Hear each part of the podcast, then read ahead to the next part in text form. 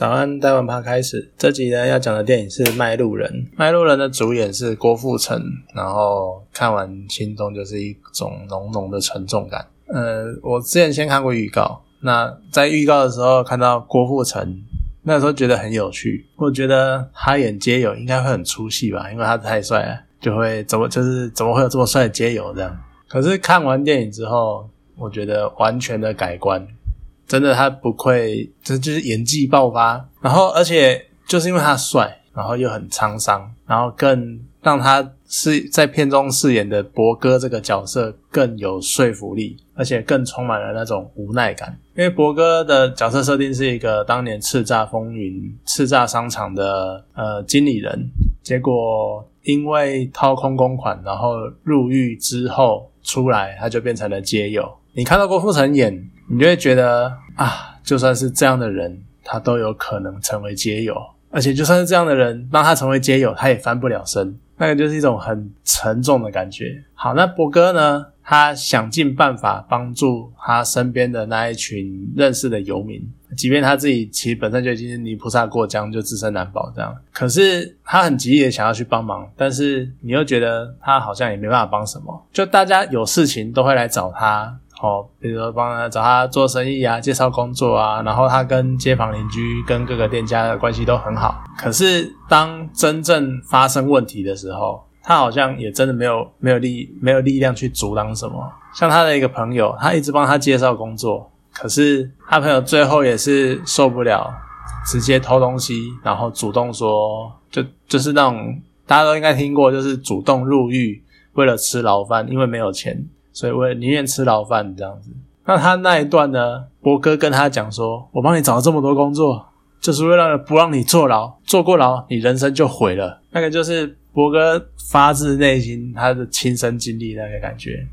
可是好友回说：“我已经受不了这样的生活了，我又能怎么样？秃头的人就认命做和尚嘛。”就是这是他的大意啦，没有很完整。可是你就是能感受得出那种。就是山穷水尽，然后没有办法做什么事情啊，就是也只能这个样子。然后虽然呢，另外有一个妈妈，年轻的妈妈，然后带着女儿成为街友，你看那边，你真的就是心酸。可是，然后妈妈为了还婆婆欠的赌债，甚至于一度差点下海。然后博哥带着他的红粉知己就去阻止了那个年轻妈妈下海。可是好，你觉得哦，好像阻止了，而且又还了债，好像可以开始过稍微正常一点的生活了。结果妈妈还是过劳死了，因为之前为了还债没日没夜的打工。你到那边你会觉得就是扼腕，甚至于博哥最后也阻止不了自己的肺炎。虽然说我不知道他到底为什么要一直抽烟一直抽烟，可是啊，可能就是烟瘾很大吧，然后阻止不了自己的肺炎恶化，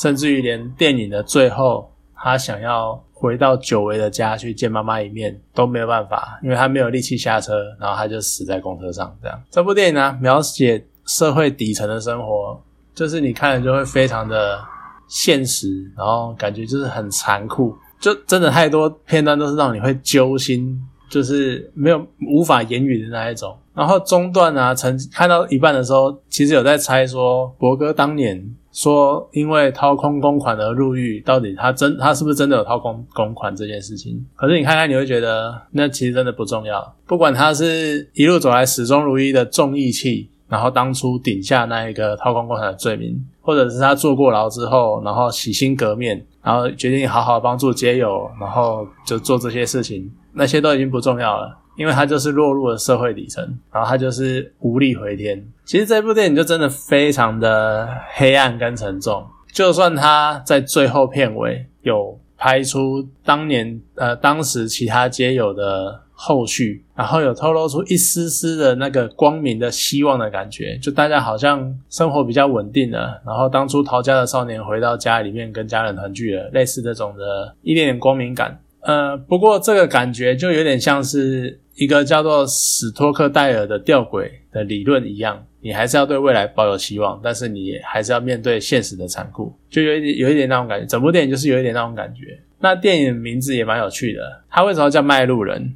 就是因为它是一群半夜寄宿在二十四小时开放的麦当劳的游民，所以叫卖路人。然后英文片名呢也非常的讽刺，大家去麦当劳应该都。应该都看过那个标语 "I'm loving it"，然后这部电影的英文片名呢就是 "I'm living it"。对，就是我在生活。他们就寄宿在麦当劳的一群人，